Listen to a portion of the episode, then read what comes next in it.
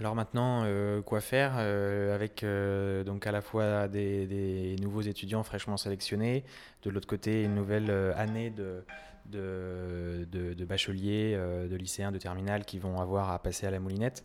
tu me disais qu'à Nanterre, il y a une campagne des 100 facs qui est en train de s'organiser. En quoi ça consiste?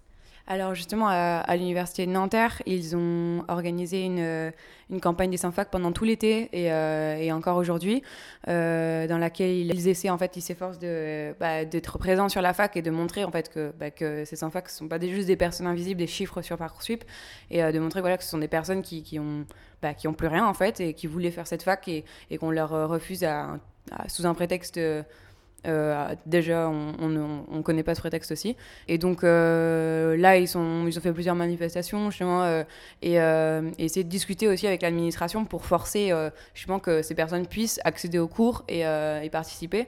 À Bordeaux, on avait réfléchi à, une campagne similaire, même si on n'a pas réussi à la, mise à la mettre en place. aussi rapidement et aussi bien que l'on fait justement que l'on a organisé Nanterre, c'était de faire venir justement tous les élèves, les lycéens et étudiants en réorientation justement euh, qui s'en fac dans, euh, dans les cours qu'ils voulaient, par exemple en sociologie, et euh, à la fin de l'année, justement en décembre, lorsque arrivent les partiels, bah, forcer pour qu'ils puissent les passer comme tous les autres étudiants, puisqu'ils ont assisté aux cours de façon assidue, et il n'y aurait aucune raison quoi, qu'ils, puissent, qu'ils, ne puissent pas, qu'ils ne puissent pas le faire. Quoi. Donc ça, c'est la première chose. Après, il y a quand même un reste aussi de mouvement, même s'il était quand même un gros endormissant enfin, de, de, la mobilisation. déjà parce qu'en plus pendant l'été ça s'est pas vraiment arrêté finalement parce que bah, beaucoup de gens étaient sous anxiété, etc. Donc il y a déjà toute cette partie-là des, des sans fac, etc., euh, qui est une grande question de, on va voir comment ça va se passer. Mais euh, il y a aussi euh, bah, de nouvelles attaques, mais les arrêtés licences qui consistent à remettre en cause le droit à la seconde chance, en fait, c'est-à-dire les rattrapages, les compensations. Et en fait, il y a une nouvelle chose aussi qu'on va parler, déjà les nouveaux terminales qui vont passer par Parcoursup, du coup, puisqu'on n'a pas réussi à le faire retirer. Mais en plus, il y a la réforme du bac qui est arrivée. Euh, du coup, pour euh, l'année 2021, euh, pour les secondes actuelles. C'est-à-dire les, les, gens qui entrent en seconde aujourd'hui auront un nouveau bac, un nouveau type de bac dans trois ans, c'est ça? Exactement, voilà. Et en fait, ce bac, donc on a, les textes sont déjà sortis, etc. Donc c'est déjà mis en place aussi parce que c'est déjà mis en place dans leur seconde. donc la première chose qui est dite, c'est que les filières seront supprimées. Euh, donc les filières générales, pas les filières professionnelles et technologiques, mais euh, dans lesquelles en fait justement euh, les, les, élèves en fait vont devoir en seconde choisir des modules dans lesquels ils vont s'inscrire en fonction de leur orientation à, à 18 ans, c'est enfin post-bac quoi. Donc c'est ça qui est assez hallucinant. Enfin ça c'est la réforme du lycée pardon, parce qu'il y a la réforme du lycée qui commence pour pour là cette année pour les secondes, qui continue normalement comme moi j'ai passé par exemple pour les premières et terminales, et ensuite il y a la réforme du bac. Euh, du coup, pour leur bac en, 2021. Et donc, leur bac, euh, déjà, il consiste en très peu de. Pas comme nous, où on a passé pratiquement. Euh, des semaines à passer plein d'épreuves, on va dire toutes les épreuves qu'on faisait en fait, mais ce sera un, notamment autour d'un grand oral, et le reste, ce sera surtout du contrôle continu. Il y aura, aura d'autres matières euh, passées à l'écrit, mais, euh, mais euh, en fait très peu. En fait, c'est surtout autour de ce grand oral. donc, c'était un grand oral de, philosophie de 45 minutes, sachant que les élèves de terminale sont les seuls qui font de la philosophie, et tu commences ça, tu fais ça en un an. Donc, c'est très peu, en fait. Surtout, par exemple, en, la filière littéraire, on avait coef 8, quoi, de de philo, alors que c'était la première année qu'on en faisait, on n'avait jamais eu d'initiation, des choses comme ça. Et, euh, et, en fait, déjà, le premier point, c'est que ça supprime vachement de, la question aussi de dissertation, de réfléchir euh, euh, de façon posée, etc., qui est un, truc super important, notamment pour la fac à, l'écrit, quoi. le grand oral de philosophie, c'est pour toutes les filières ou bien simplement la, filière Non, c'est pour toutes les filières. Tout le monde aura, même les, les candidats plus scientifiques, auront un grand oral de philosophie? Ben justement, en fait, la réforme du lycée, ça va dans ce sens-là, qu'il n'y a plus de filière. Donc, en fait, on s'inscrit dans des modules, et c'est pour ça que les quelques matières euh, qu'on passe à l'écrit, ce sera les matières plus de ton, de ton module. Quoi. Par exemple, si tu es plus scientifique, tu vas passer euh, peut-être maths, physique, mais tu auras ce grand oral de philosophie qui est commun à tout le monde.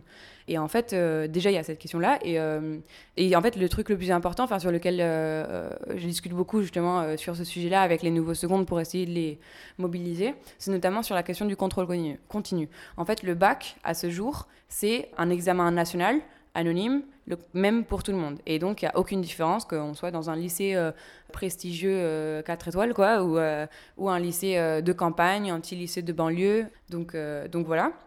Et en fait, ce qui va être mis en place, avec le contrôle continu déjà, c'est qu'il y aura plusieurs gros contrôles, on va dire plus grosses échéances pendant l'année. Mais en fait, ces, ces, contrôles et le contenu, il sera, pas, il sera différent selon euh, le lycée. Donc euh, complètement différent si c'est un lycée prestigieux et complètement différent à l'opposé si c'est un lycée de banlieue par exemple. Et en plus, euh, ça ne préserve pas l'anonymat parce que justement, par exemple, la question, il y avait beaucoup de questions sur ce sujet-là. Comment on fait si, quand on est militant, justement, euh, pour pas qu'on nous reconnaisse aussi dans le bac, etc. Euh, cette question de se protéger pendant, pendant le bac, on, ne sait pas si bah, un tel est, est, un militant ou pas. Là, puisque c'est à l'échelle du lycée aussi, à l'échelle locale, euh, déjà c'est différent. Il y, a cette question-là qui est euh, à discuter aussi, parce qu'on ne peut pas savoir non plus à l'avance. Mais, euh, c'est surtout, pour moi, la question de l'anonymat, elle, est, super importante. Et en plus, la question de, bah, ce, sera plus différent, sera différent bac, en fait, un bac par lycée, quoi. c'est le début de l'année, voilà, il n'y a pas encore tout ce stress de la fin d'année, mais en même temps, ils sont dans un coin de la tête. Est-ce qu'on peut imaginer une mobilisation qui arrive prochainement? Alors, euh, il y a plusieurs choses. Déjà, euh, moi aujourd'hui, je suis étudiante à ce jour, mais je reste quand même, euh, je coupe pas le cordon avec les différents comités interlycéens avec lesquels j'ai pu euh, militer. Mais euh, déjà, d'abord, on voit qu'il y a des assemblées générales qui commencent à se mettre en place, notamment à Bordeaux, euh, chez les étudiants, donc dans les différentes facs. Mais, mais ensuite, pour commencer, on va dire par le point, on va dire plus négatif, il y a par exemple, il y a une expérience du le lycée des Graves à Bordeaux. À, à Gradignan, c'est ça? À Gradignan, c'est ça, pardon. Et euh, les, professeurs se sont mis en, grève justement les deux premiers jours de la rentrée pour euh, le motif que les, les, classes étaient complètement surchargées et que c'était pas possible de travailler dans ces conditions. Et euh, malheureusement, ils, étaient très, il y avait 95% de, grévistes, euh, donc c'était vraiment un très engouement. Quoi. Mais euh, le problème, c'est qu'ils ont dû arrêter, forcé, parce que déjà, c'est deux jours de salaire perdus. Quoi. Mais en plus, malheureusement, les parents d'élèves et les élèves eux-mêmes n'ont pas été assez réactifs, ils ne sont pas mobilisés en même temps qu'eux, donc c'est très difficile aussi quand on n'a pas forcément de, soutien. Donc ça, c'est plus pour la note négative. Enfin, je pense qu'à ce jour, bah, on doit encore discuter avec les professeurs du lycée des Graves pour peut-être euh, se remobiliser justement parce que bah, du coup, euh, ils n'ont pas gagné, donc il y a toujours 36 élèves dans les classes. Quoi. Mais, mais en plus, on a commencé à discuter déjà localement, je vais parler de, de, avec les lycéens de, cette situation-là et de la situation nationale, on va dire, avec toutes ces réformes et on, voit que bah il y, a un intérêt aussi pour pour se mobiliser et, ils voient clairement qu'il y a quelque chose qui se passe et qu'ils ont ils ont envie de, de militer quoi et, euh, mais deuxièmement aussi, on le voit à l'échelle nationale où il y a un désir aussi de, bah, de contestation, euh, notamment parce qu'on a, en fait, on a voté à la première coordination lycéenne nationale à Bordeaux euh, qu'il y, aurait y aurait une CLN justement donc l'acronyme de cette coordination en septembre, parce qu'on savait en fait d'avance que Parcoursup ne serait pas terminé. Et donc on a maintenu cette, ce vote. Et donc le 22-23 septembre, qui est le week-end prochain, il y a une, une, de, ces coordinations nationales qui se, qui se tient du coup à Valence et qui va réunir différents lycéens mandatés de différents secteurs, on va dire de, de Nîmes, du Gers, de Bordeaux peut-être, de Paris, de Nantes, de Metz, Grenoble, donc plusieurs villes quand même.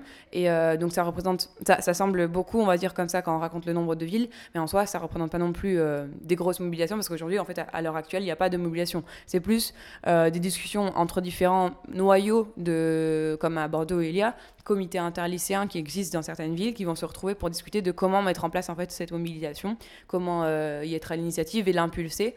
Euh, et, donc voilà, ça c'est, il y a quand même, on, voit par aussi parce qu'ils ont tenu en fait, parce qu'on aurait pu dire bon bah c'est pas grave, on n'est pas capable de la tenir, euh, on va pas le faire. Mais en fait si ils, le, tiennent euh, et, et, donc voilà, on, on verra qu'est-ce qu'ils en disent du coup le week-end prochain.